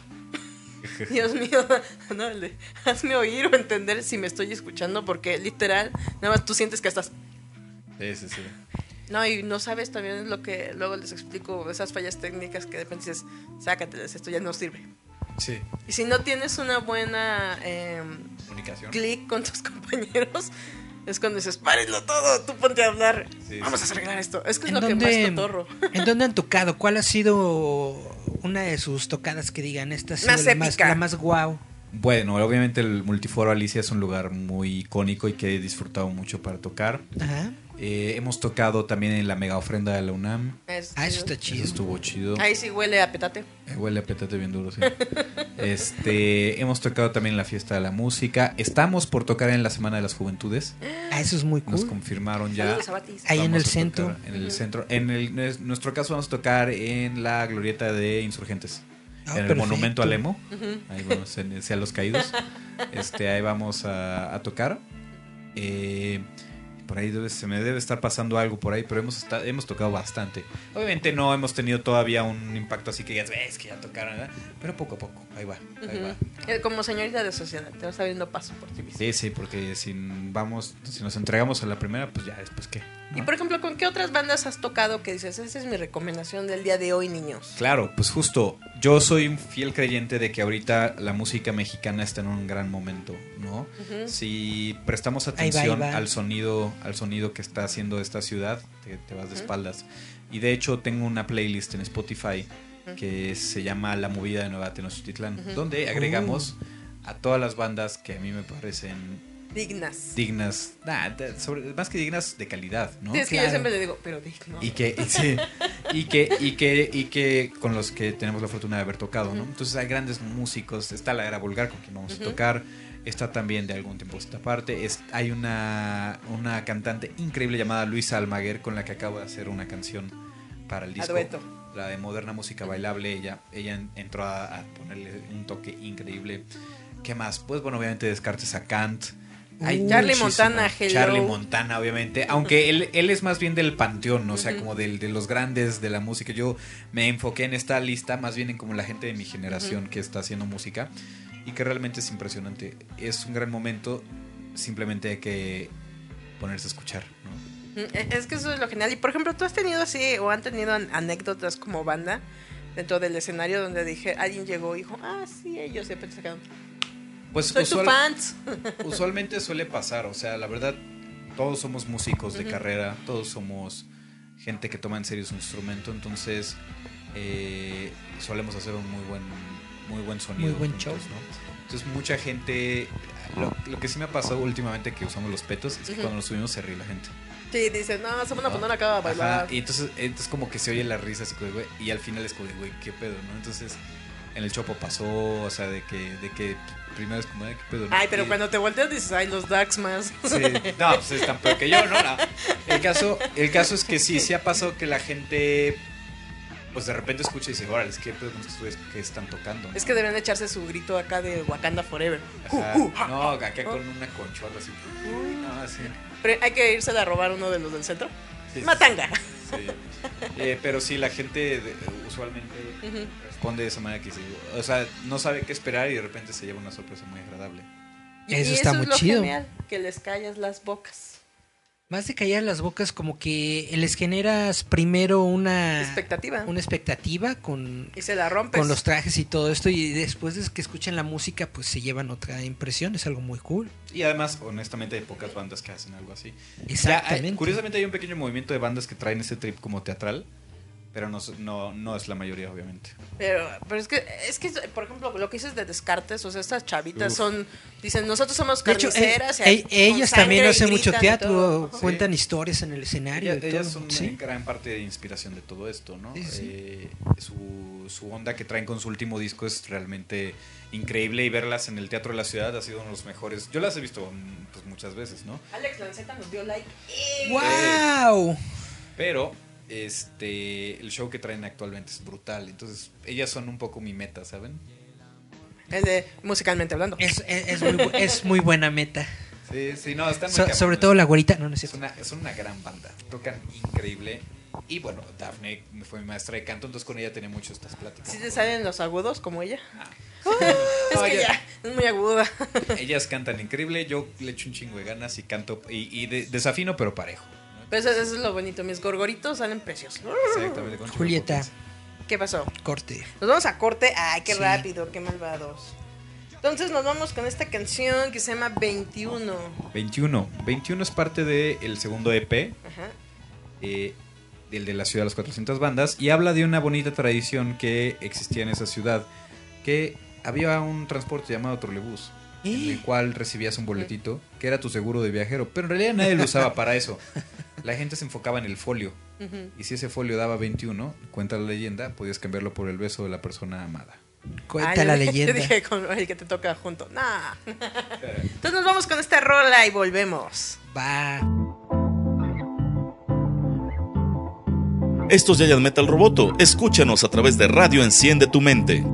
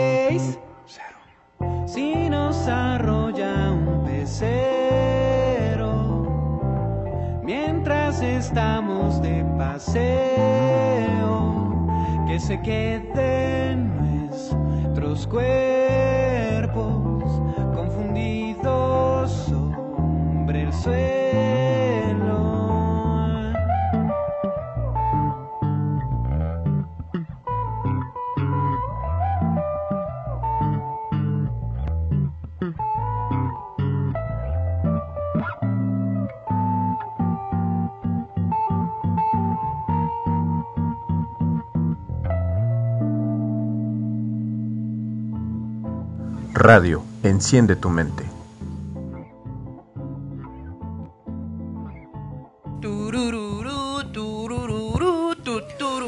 Yo nunca vi televisión Ya porque es volvimos, muy Eric. fome. Ya entendí que es fome, es tonto, algo vacío. Sí, en, en chileno. Sí, ya lo entendí porque me decían güey a fome. ¿Qué fregados es eso? Hasta que aprendí que significa que es algo sin importancia. Exactamente. Gracias, Chile. Pero volvemos acá con el gran roco de El monstruo. Es Azté. No yo, es Azté. ¿No?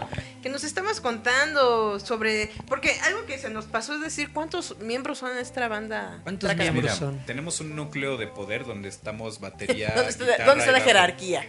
Pues, los que hemos estado como, como más involucrados en la cuestión de crear la música. Digamos que a nivel conceptual y letras, eso yo lo genero yo. Pero yo llego con estas ideas con el baterista y con el guitarrista. Eh, ahorita tenemos a Tony, pero el baterista original de la banda es Aníbal, que ahorita pidió un break para terminar su tesis. Ah, Eh, la fue a comprar que.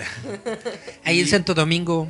y está el guitarrista Memo, que, que con ellos es como la conversación de, bueno, vamos a hacer esto ahora. Y después se agrega la sección de alientos, ¿no? Que está Quique, que es el sax tenor. También ha estado con nosotros Paquito Gómez, que ha tocado con los músicos de José. Eh, y ahorita está también el buen eh, Iván Herrera eh, tocando la trompeta y así. Entonces, digamos que es la parte que varía más y que llega ya como a la parte de arreglo. Y eso está genial porque, oigan, yo oyeron traen saxofón. Así es. Canta Eric. Este Jazzman. Justify. Saxofón y trompeta está muy chido. Clasi- casi Metal. como Big Band. Sí, bueno, obviamente nos faltan un chingo de gente, pero la idea es eso, que tenga una sección de alientos. Cuando tienen funky. saxofón, tienen todo lo funky que quieren. Exactamente. Hello. Porque es que eso es lo genial del funky. Es- es- yo siempre he dicho a la gente, cuando te digan, es que nuestra banda es funky, es, sí saben que es funky, escuchen a Prince. Tiene Claro. que tener un bajo chido y como Es dices, el un, rey. un ritmo acá sabrosón. Sí, yo siempre he dicho que este asunto es como el hijo que hubieran tenido Prince y Juanga. Ándale. chido. Y púrpura. No dices el folclore de Juanga con el Purple Rain de Hablando de todo esto, ¿cuáles son las influencias musicales que tienen? Pues son varias y muy dispersas, pero algunas de las que pueden tener más sentido es Screaming Headless Torsos, que es una ¿Eh? banda brutal, brutal. Eh, también está por ahí de Mars Volta. Eh, ¿Qué más tenemos? David Bowie. David Bowie. Sí. Porter incluso. Porter a nivel conceptual. Es que Porter, en los inicios de Porter, cuando Juanzón estaba todavía niño, Ajá. daba mucho. Ahorita ya como que... A mí me gusta la... De hecho, creo que disfruto muchísimas más canciones de su fase como prehispánica rara Ajá. que, que los otros. O sea, hay, hay grandes canciones en la época de la ciencia ficción y así, pero ahorita también están muy perros. Es que es como, por ejemplo, eh, yo siento que Porter le pasó un poco como a The Smiths o The Cure. Uno era el, Sí. digamos, el talentoso, Pero pero, el lograron- sonido si es de otro, se oye. Pero lograron sobrevivir el, el cambio. De hecho, en Ajá. realidad, la composición y todo eso es de alguien más de la banda, ¿no? Tanto de Juan Son. Y entonces, eh, cuando cambian de vocalista, encontraron un vocalista que canta muy similar. Idéntico. Creo que también se llama Juan. No tengo idea cómo se llame, pero canta Igualito. Igual. Les aplicaron la oreja de Van Gogh. y pero lo hace muy muy bien y me parece muy chido lo que están haciendo ahorita. Pero bueno, están ellos, también está pues la serie de televisión, o sea, pues música de Dragon Ball, Cowboy Bebop. El cielo resplandece a mi alrededor. Vivo, perro. Yoko Kano. O sea, hello. Wow. brutal, brutal señor. Wow. O sea, es Yoko que Kano y los Vivo- Seatbells, yo creo que es Si usted no los ha escuchado, dense Yoko tiempo. Kano es mi diosa musical porque wow. Sí, santa señora. Es, es que te quedas pensando, toda la música que compone es así de, oh, la vemos, oh, la vemos. Netamente. Porque es la onda. Pero, por ejemplo, ¿tú qué podrías decir que para ti fue una inspiración para ser músico? Así que dijiste, ¿de verdad, Diosito? ¿Quieres? Pues yo creo que bandas que personalmente me influyeron mucho fueron los Red Hot Chili Peppers, Limp Bizkit. Así que es muy raro porque pues estoy consciente que es una banda medio controvertida que hay gente que le caga y así. A mí me gustó mucho y me abrió los ojos en muchos sentidos. Eh, yo creo Es, que es- eso es Mars chida, tuvieron un Gundam. Limp Bizkit ¿Sí? es como la Sí. parte chola que agarró el metal. Sí, sí, sí es Limp Bizkit, ¿no? Que tienen un video en donde inician con un Gundam. No, eso es Linkin es Park, Linkin- ¿no? no, Ah, es Linkin Park. Park, sí, lo estoy. Linkin sorry. Park, Linkin Park.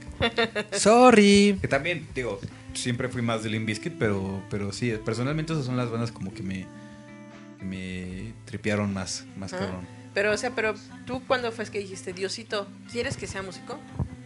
Pues no sé, ¿eh? no, no, no, no tengo... ¿Cuándo fue ese momento donde te caíste de cabeza y despertaste y dijiste, En la- tengo un sueño? En la primaria no, no te ponías a tamborilear con No, las para sartenes, nada. o sea, ¿no?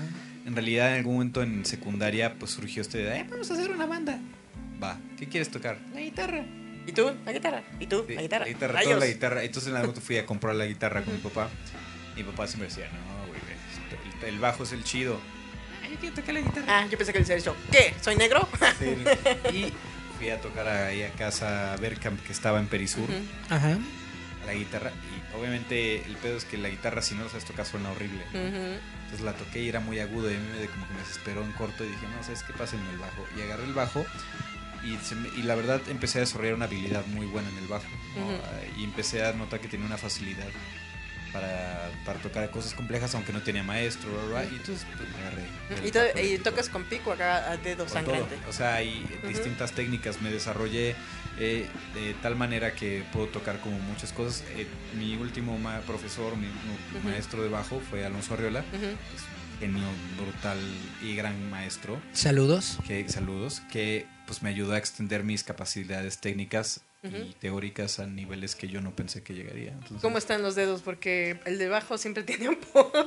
Sí, no, pues Te obviamente. son- sangran los dedos, es son- horrible. A mí ya no me sangran porque pues ya los años, pero Ujú.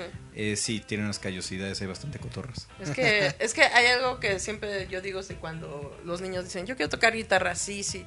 La guitarra es un poquito más complicada, pero el bajo, tocarlo, jalar una cuerda, es literal, te acabas con los dedos sangrando. Está tocando tun, tun, tun, tun. Hay otros que nada más con con su piquito. Así, A mí me llama la atención el bajo porque es el, el instrumento de Paul McCartney, Es complicado, pero es muy bonito. de Maca. Es un instrumento en general ignorado Ujú, en la cultura pero occidental. Por lleva el ejemplo, en África, el Afri- aquí como todo el mundo dice quiere ser guitarrista o DJ, Ujú. en África es el bajista. Es por eso que siempre he dicho. Porque es el punto intermedio entre percusión y melodía. Ujú. Y es lo que, por Wow. ejemplo, yo les he dicho a las personas. ¿Saben quién lleva el ritmo? La guitarra es nada. Es solamente un complemento. La guitarra es puro guau, guau, Sí, porque al guau, final son los que van marcando el ritmo. Sí, si fuera- si fueran un carro, serían el motor y el resto de los instrumentos que son necesarios son carrocerías y que es lo que se vea más cabrón. Pero si tienes un Claro, motor, claro. No, y eso es, por ejemplo, lo que luego decimos cuando quieres empezar esta onda musical, date cuenta. Uno, te va a costar caro. Sí, pero claro. no en dinero, sino en tiempo, en esfuerzo, en berrinches, en Pues te estrés. cuesta, te todo. Tienes que invertirle tanto tu tiempo Tu como tu hígado. dinero, tu esfuerzo, Es tus cuando, manos. Cuando decimos, cuando llegas a tu primer tocada y es como dices, pues súbale, ¿qué no me van a enchufar todo? O sea, hello. No. ¿Trajiste tus cosas? No. ¿Tus cables? No. Y es cuando dices, ah, la fama Entonces, cuesta. ¿cómo vas a tocar, chavo? Es cuando te das cuenta que tú mismo tienes que ser todo tu crew. Hasta que te limpia. Y es. Triste, pero es verdad. Ya cuando tienes dinero, pues ya tienes allá tu, tu equipo. No, pues ya to- todo el mundo empieza así. Ya después tienes tu, tu crew, tus, tus ayudantes y tu back. eh, No sé pero cómo se llama. pero es- es que es lo que yo siempre he dicho. Cuando eres músico, eres tu propio chulo y tu propio prosti. Exactamente. Y es complicado porque tú mismo te peleas contigo mismo. ¿Por qué no conseguiste dinero? No quise. Venderme es muy difícil. ¡Calla, perra! ¡Ah! No, es medio complicado porque imagínate, buquear tú solo está cañón. ¿Y ustedes cómo les ha ido con las tocadas? ¿Así van saliendo? ¿Sí? Pues yo me aventé una temporada de, de hacer toda la gestión en todos lados. Ahorita, afortunadamente, ha crecido un poco la banda y pues he, he conseguido chamba y así. Entonces puedo empezar a delegar responsabilidades. Entonces ahorita tenemos una manager que no llevamos mucho, pero que van saliendo ¿Ya, ya, ya, ya- cobrar dineros o, poco a poco. Porque o es, todavía es de nomás es, te es doy? un proyecto todavía emergente en ese sentido, un proyecto raro, no es banda de bar claramente. Que si nos ponen funciona, pues, pero los espacios se espantan. Eh, entonces, poco a poco con ella sacamos lo de la Semana de las Juventudes, lo que, que es un gran gig. Entonces, Claro, claro. Entonces ahí va, entonces se ha empezado a delegar cómo estás. Sí, pues en los primeros cuatro años de la banda, tres años, fueron yo haciendo casi todo lo de gestión, ¿no? De, De llegar al, al bar y decir, ¿me deja tocar? ¿Qué? Y sales, oiga, suélteme, traía sombrero, ¿sabes? sí, sí, hemos tocado en tantos lados tan extraños. En un sushi, en Copilco, ¿Sí? sí, en todos lados. Ah, qué chido. Con la gente comiendo sushi. Sí, sí. Y muy buen sushi. Se llama Guau. el... ¿Sushingón? No. Es, es un nombre muy chistoso, pero sí. Pero se chido. come rico. Sí. Pero es que eso es lo divertido, ¿no? Cuando inicias esta aventura, dices, creo que no va a ser tan fácil como sonaba en mi cabeza. Y es cuando, y por ejemplo, ustedes, Pues nunca es fácil, todo Como cuesta. banda, ¿quieren llegar a algún cartel grande? Que dices, es claro. Guajiro, pero ahí voy a estar. Pues sí, obviamente quisiéramos tocar en un Vive Latino, quisiéramos en algún momento salir del, del- del país y tocar en festivales, sobre todo festivales en una primera instancia, pero eventualmente llegar a este asunto de tocar como en el Metropolitan, En el lunario. en el Lunario. Me- Creo que me gusta más el Metropolitan porque es un foro más El bonito. Metropolitan es muy chido. ¿No? Oye, ¿te imaginas con 31 minutos? Estaría bonito. Estaría bien chido. Pues también son inspiración de la banda, sin duda.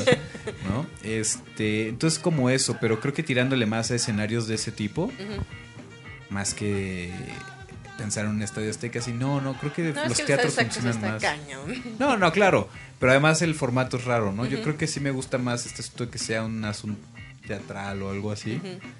Eh, sobre todo eso, y, y creo que sí, uno de mis sueños es ir a Japón de gira. Eso está Era lo que yo iba a decir, Japón, Japón, Ja- Japón es muy buen sueño y es realizable. Ahí cuando, Ajá. cuando vayan a Japón me invitan. Estaría muy chido. Para que también grites, oiga, yo traía sombrero. Ah, No, pero por ejemplo, si has eh, querido hacer algún dueto o algo con otra persona que dices, yo lo admiro. Con y Juan lo Gabriel. quiero". Pues sí, y afortunadamente se han logrado. Pues ya, se- ya pasó con Daphne, ya pasó con Charlie Montana, con el maestro Labat. quien- y han pasado con los invitados que ahorita vamos a sacar en, los nuevos, en las nuevas canciones. Ya les dije Luis Almaguer, con el coro gay de la Ciudad de México. También con Ampersand. ¿Van a hacer un Simpson? Ampersand. Un Simpson. Wow. Sí, con el coro gay. Ah, Porque el coro gay canta todo lo de los Simpsons. Sí, sí. Entonces, y Ampersand, que son unos músicos brutales, brutales, ¿no? Eh, con ellos. Eh, ¿Quién más está por Decibel, que es una banda de rock en oposición electrónica experimental de antaño. Ellos se encargan de hacer con nosotros la última canción de la historia, ¿no? Y bueno, pendientes que quedarán. Me gustaría hacer algo con Porter, estaría chido. Sí, Me gustaría un chorro. ¿Te imaginas el de... Va a quedar bien marihuano esto, pero... es que son músicos muy atmosféricos ellos. Exacto. Entonces, ahorita ya, ya estoy cansado, creo que ya tengo hambre, pero ya ni me acuerdo. Pero sí, o sea, obviamente hay muchos. mu- Hay un cuate que se llama Macros, Ujú. 8299. Me ¿en encantaría serio? hacer algo con él. Wow. Ay, no, es porque se llaman macros. Nada más porque sean macros. Una electrónica brutal. tan, tan, tan. Pero, por ejemplo, con algún artista internacional te gustaría, así que dijeras, yo sé que es raro, sé que es guajiro, pero algún momento dirás. Pues está Saint Vincent, que es genial. Eh, pues David Bowie ya se murió. pero con la Ah. cuija, no importa. Bueno, Así, a, a- sí, sí, sí, a larga distancia. Este. Obviamente con Damon Albarn, algo así como gorilas, pues son gran inspiración para nosotros. Lo malo es que Damon dice, voy a cantar, pero a la pared, ¿va? Sí, sí. Este, también estaría increíble con algunos yaceros así como de las nueva de la nueva oleada con el Kamasi Washington con este, Thundercat. Sería increíble. Nada más tú te excitas porque tiene nombre de caricaturas, Dios. Pues sí, es lo que conozco. Pues ya casi nos estamos yendo, estamos en los últimos minutos de este programa de radio. Comentarios finales. Redes Que- como último y ahorita. A lo que quieras invitar a la gente, redes Las próximas sociales, tocadas. próximas Pues como les tocadas. decía, el monstruo son los otros, lo encuentran así en todos lados. Tienen Eh, monstruitos. Exactamente, si nos escriben, pues respondemos en corto. Eh, Menos en Twitter. Menos en, no, en Twitter también porque me sale y digo, ah, mira, tengo que entrar a Twitter y me pide que cambie la contraseña porque ya pidieron que agreguen dos dígitos más o una madre así, ¿no? Este, Toquines tenemos esta fecha el 6 de octubre en el Multiforo Alicia, eh, que va a estar bien padre, va a estar muy, muy chido. Después de eso, ¿qué más tenemos? Tenemos la Semana de las Juventudes y tenemos, vamos a tener un toquín un domingo, el 21 de octubre también, pero todavía no se sabe, bueno, todavía no nos piden que no digamos el lugar, pero va a Ah, ser en una plaza pública de una delegación. Mm. ¿no? Tláhuac. Céntrica. Chan, chan, No, chan. céntrica, céntrica. Entonces, Coyoacán. Entonces, eh, son las fechas que tenemos a continuación. Iztapalapa. Y vamos a tener un, la presentación, bueno, la, el estreno en redes y en plataformas digitales del nuevo EP en el transcurso de octubre, espero. O sea, cáiganle Perfectísimo, nos avisan para, para apoyarlo y difundirlo. Muchas gracias. Julieta, Nada más les recuerdo como siempre que la mejor manera de apoyar a las bandas es compartir la música, morros, y pagar, e irlos a ver en las tocadas, comprar todo el material de merchandising que tengan, cómprenlo, así sea playera o sticker, porque yo le puedo ir a comprar un montón de stickers, la verdad. si te si tienen playeras de monstruitos, hello más. si te gusta, escúchalo, difúndelo, cómpralo. Ajá, exactamente. Y les recordamos que eso tienen que leer Roboto MX y ya va a salir la próxima revista. Perfecto. Roboto.mx, chavito, ya saben donde es nuestro sitio web en donde pueden tener todo este tipo de contenidos, de música, de cosas ñoñas y bla bla bla bla bla bla. En estos en estos días, el- el 2 de octubre, no se olvida, va a salir el siguiente número de la revista. no se preocupen, si no sale el 2 sale en esa semana. En esa semana sale la, la revista electrónica de Roboto que está, Está dedicada al precisamente dedicada al Halloween. y- al Halloween, a la película Halloween de los 40 aniversario, que dicen que va a estar muy buena, a Michael Myers. eh, hay eh, reportajes sobre cine de terror mexicano, sobre cómic mexicano, sobre cómic eh, gringo de terror, que es, Demás que es muy bueno, de la editorial EC. Tenemos una entrevista con la banda Dancing eh, with. Dancing with Ghosts. ¿Desde de dónde son? ¿De Wyoming? Jackson, Florida. Jackson, Florida. Jacksonville, Florida. Exactamente, va a estar muy buena la revista, chequenla en la próxima semana. Sigan Vamos Roboto. a estar ahí con todos los links, síganos, roboto.mx. Ya y nos ya, ya vamos. Meta Roboto en Facebook. Giant Metal Roboto en Facebook. Nos Síganos, vamos. denos like, no sean perros. Eso fue. Recuerden, sigan a la banda, el monstruo son ellos. El monstruo son los otros. El monstruo son ellos, porque les estoy diciendo ellos. Sí, sí, sí. A Nos ustedes. vemos. Bye, bye, bye. Nos vamos a despedir con estas dos rolas que son, ¿qué es? Influencer Zombie. Zombie. eh, Influencer Zombie. Basado en la, en la epidemia de influencia, influenza del 2010. Uh, Ah, yo pensé con que invitada estelar Jesse Bulbo, invitada estelar. Ah, Jesse Bulbo está bien chido. Y nos despedimos con ojos verdes. Exactamente. Para todos ustedes, echen una, una ollida para los que son pobres y no pueden conseguir Spotify y eso. En YouTube están todas las rolas. En YouTube está todo. Entonces recuerden, échenle, denles like, compartan, no sean hijos. Nosotros nos despedimos de Giant Meta Roboto. Eric, gracias. Bye, bye, bye. Estás escuchando a El Monstruo son los otros en Roboto Radio.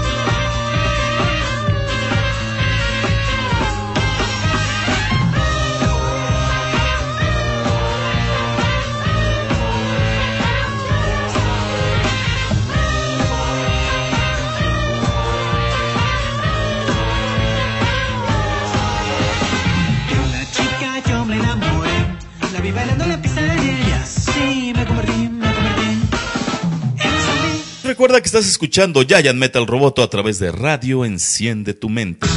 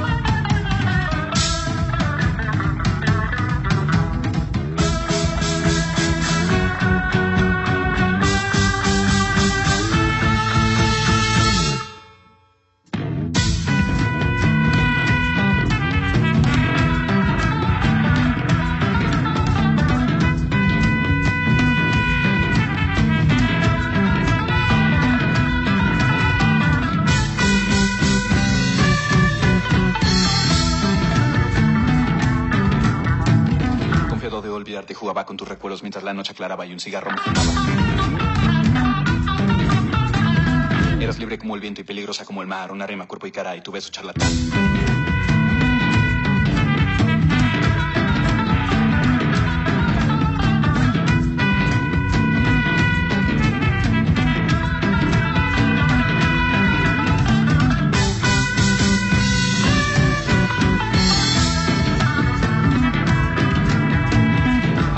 Semana y tu voz amembrillada me susurra por las noches secos de aquella velada. Me pensaba gavilán, victorioso con su presa, pero me tornó un paloma tu fantasma en mi cabeza. Y así, la música en la radio me entierra una daga cruenta cuando escucho la canción que te dedico aunque no sepas. Y que dice así. Aquellos ojos verdes,